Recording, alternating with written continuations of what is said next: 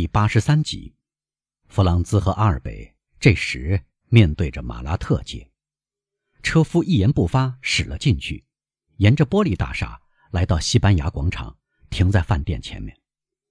帕斯特里尼老板在门口迎接他的客人。弗朗兹首先关心的是打听伯爵的情况，表示很抱歉未能及时去接他，但帕斯特里尼让弗朗兹放心。说是基督山伯爵为自己早定下第二辆马车，这辆马车在四点钟到罗斯伯利大厦去接他。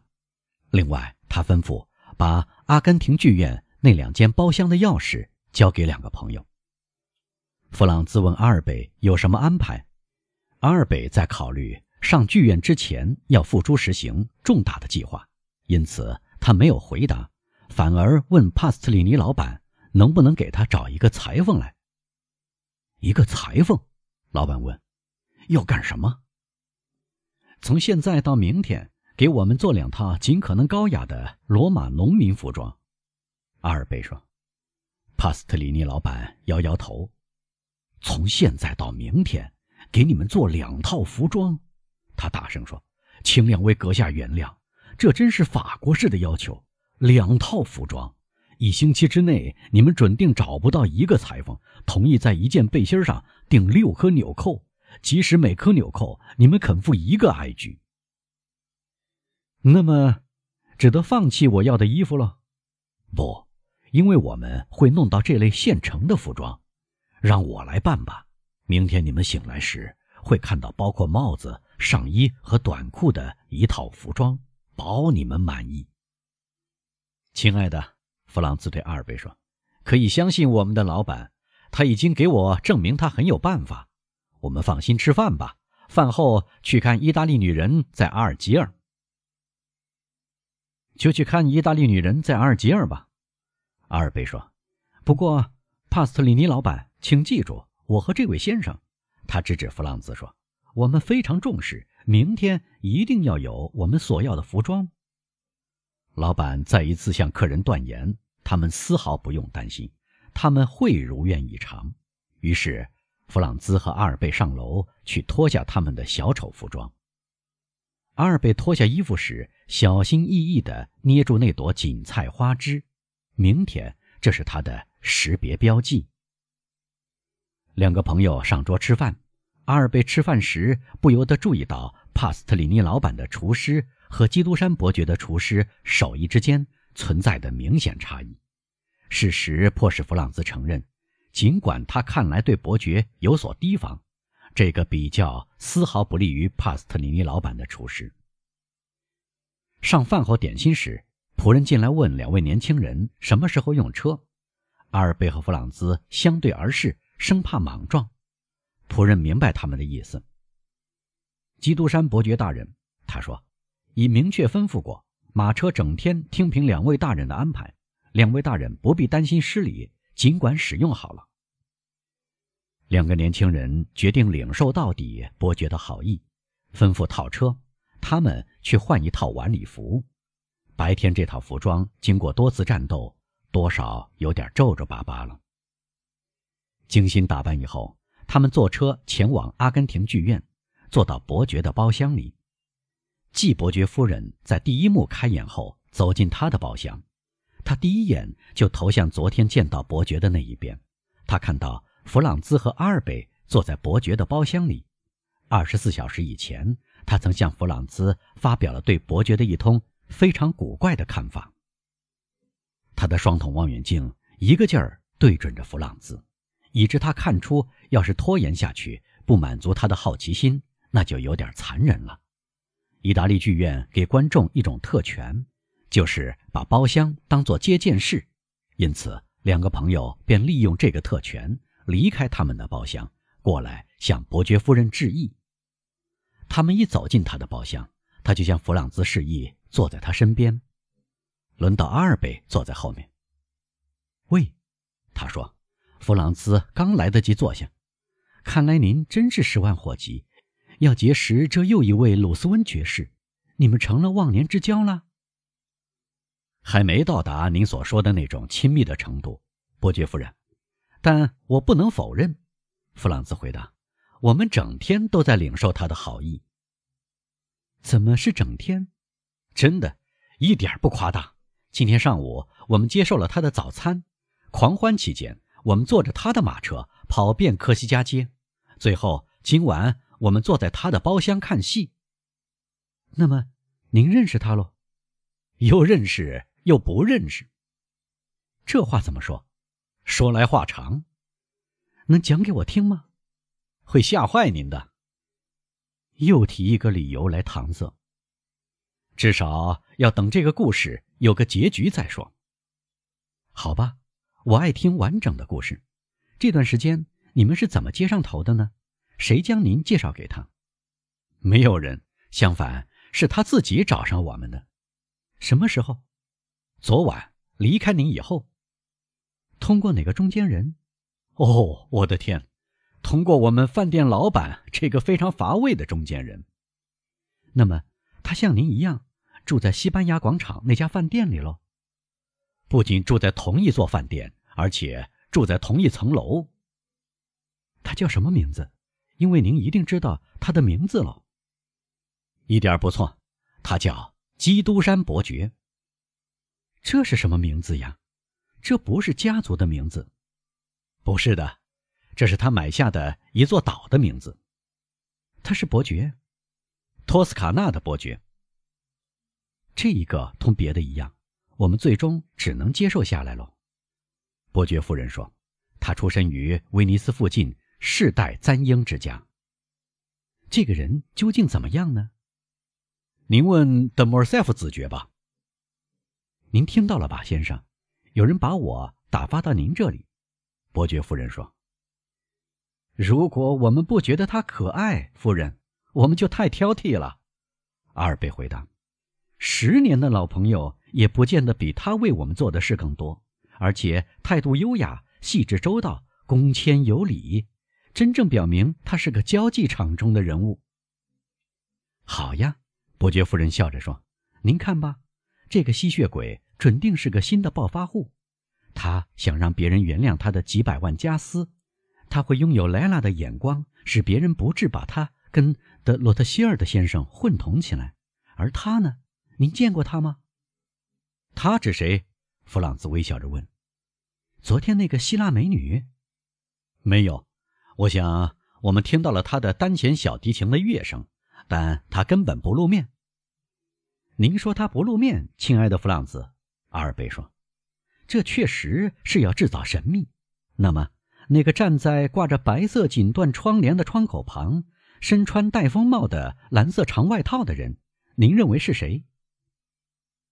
这个挂着白色缎带窗帘的窗口在什么地方？伯爵夫人问。“在罗斯波利大厦。”伯爵在罗斯波利大厦租了三个窗口吗？“是的。”“您也经过杭市街？”“当然。”那么，您注意到有两个窗口挂着黄色锦缎窗帘，一个窗口挂着带红十字的白色锦缎窗帘吗？这三个窗口是伯爵租下的。啊，这个人是个大富翁喽！您知道，这样三个窗口在狂欢节的一个星期里，而且又是在罗斯波利大厦，也就是说，在科西嘉街最好的位置，要值多少钱吗？两三百罗马埃居，要两三千呢！哈，见鬼！他的岛能给他这么好的收入吗？他的岛一个铜板的收入都没有，那么他为什么买下来呢？出于心血来潮呗。这是一个怪人喽。事实是，阿尔贝说，我觉得他有怪癖。如果他住在巴黎，经常去看戏，亲爱的，我会对您说。要么他爱恶作剧，要么他是一个被文学作品弄昏了头的可怜虫。说实在的，今天上午他有两三笔支出，能跟迪迪埃和安东尼媲美。这时来了一位客人，弗朗兹按习惯给新来者让座。这一来，不仅换了地方，而且换了话题。一小时后，两个朋友回到饭店，帕斯特里尼老板。已经安排去弄到他们第二天化妆的衣服。他答应他们会对他的灵活斡旋感到满意的。果然，第二天九点钟，他走进弗朗兹的房间时，带着一个裁缝，裁缝捧来八至十套罗马农民服装。两个朋友从中挑选出两套相同的服装，跟他们的身材大致相配，还吩咐老板叫人在他们的帽子上缝上二十来公尺的丝带，再弄到两条横格子、色彩鲜艳的悦目的腰带。这是下层人民在节日期间习惯缠在腰上的。阿尔贝急于知道这套新服装对他是否合适：一件上衣，一条蓝色灯芯绒短裤。边角刺绣的袜子、带搭扣的鞋子和缎子背心，穿上这套别致的服装，阿尔贝只会更好看。带腰带束住他挺秀的腰，帽子略微侧向一边，让一蓬蓬丝带垂落到肩上时，弗朗兹不得不承认，这种服装往往对体格特别健美的某些民族非常合适。土耳其人以前身穿色彩鲜艳的长袍。那是多么别致！如今穿上有一排纽扣的蓝色礼服，和戴上使他们酷似红封口酒瓶的希腊无边圆帽，岂不难看？弗朗兹向阿尔贝恭维了一番。阿尔贝站在镜子前，带着明白无误的满意神态，微笑着。基督山伯爵进来时，他们就是这副姿态。二位，他对他们说：“不管寻欢作乐时有个同伴，多么令人愉快。”由于自由自在，要更加令人愉快。我来告诉你们，今天和以后几天，我让你们使用昨天你们用过的那辆马车。饭店老板本该告诉你们，我在他那里寄存了三四辆车，因此你们不会弄得我没有马车坐。你们可以自由使用，去玩也罢，去办事儿也罢。如果我们有事儿要商量，可以在罗斯伯利大厦见面。两个年轻人想辩驳几句，但他们确实没有任何充足的理由要拒绝令他们高兴的提议，因此他们终于接受了。基督山伯爵同他们待了一刻钟左右，滔滔不绝地谈论各种各样的事。读者可能已经注意到，他深谙各国文学，在他客厅的墙壁上瞥一眼，弗朗兹和阿尔贝就明白他是绘画爱好者。他无意之间说出几句话。他们就明白，他对科学并不外行，看来他尤其关心化学。两个朋友不敢回请伯爵吃早餐，用帕斯特里尼老板十分蹩脚的家常饭菜来交换他精美的菜肴，不啻是过于恶劣的玩笑。他们直率地把这一点告诉他，他接受他们的歉意，很欣赏他们的细致。阿尔贝被伯爵的风度迷住了。要不是伯爵懂得科学，他会将伯爵看作真正的贵族，能完全自由地支配马车，尤其使他欢天喜地。他要打那些娇媚的农妇的主意。由于他们昨天出现时坐着一辆非常雅致的马车，他很乐意在这方面继续能跟他们比肩。下午一点半，两个年轻人下了楼，车夫和仆人们别出心裁，将仆人制服套在兽皮服装上。这使他们的外表比昨天更加滑稽可笑，因此得到了弗朗兹和阿尔贝的赞许。阿尔贝多情地将枯萎的锦菜花枝插在牛孔上。听到第一下钟声，他们便出发了，经过维多利亚街，驶到杭市街。在转第二圈时，一束鲜艳的锦菜花从一辆载满女小丑的敞篷四轮马车掷过来，落在伯爵的马车里。阿尔贝明白。像他的朋友一样，昨天的那群农妇改了装，要么是凑巧，要么是出于促使他这样行动的同样情感。他别致地穿上他们的服装，而他们则穿上他的服装。阿尔贝把新鲜的花枝换下另一只，但他手里拿着那只枯萎的花。当他重新跟那辆敞篷四轮马车交臂而过时，他深情地将花枝送到嘴唇上。这个行动看来不仅使那个投掷花束的女郎非常高兴，而且使他那些疯疯癫癫的女伴欢呼雀跃。这一天同昨天一样热闹，洞察入微的观察家甚至可能会发现比昨天还更喧闹、更活泼一些。有一次，只见伯爵站在窗口前，但当马车再经过的时候，他已经消失不见了。不用说，在阿尔贝和那个投掷锦菜花束的女小丑之间互相调情，持续了一整天。傍晚回来的时候，弗朗兹看到大使馆的一封信，通知他第二天，他将荣幸地得到教皇陛下接见。以前他每次游历罗马，都要求并获得同样的恩典，既出于宗教虔诚，也出于感激。他不到这位做出一切美德罕见表率的圣彼得的继承者脚下去表示敬意，是不愿意离开基督教世界的首都的。因此这一天，他没有心思去想狂欢节。尽管教皇以仁慈遮掩着自己的威严，但人们。总是怀着万分激动的尊敬，准备在这个叫做格里高利十六世的高贵圣洁的老人面前低手下心。从梵蒂冈出来后，弗朗兹径直回到饭店，甚至避免走过杭市街。他带走一脑袋虔诚的想法，而接触到狂欢节疯狂的欢乐，是会亵渎这些想法的。五点十分，阿尔贝回来了，他欣喜若狂。女小丑又穿上她的农妇服装，同阿尔贝的敞篷四轮马车相遇时，她揭开她的假面具，她十分迷人。弗朗兹真诚地祝贺阿尔贝，阿尔贝仿佛当之无愧地加以接受。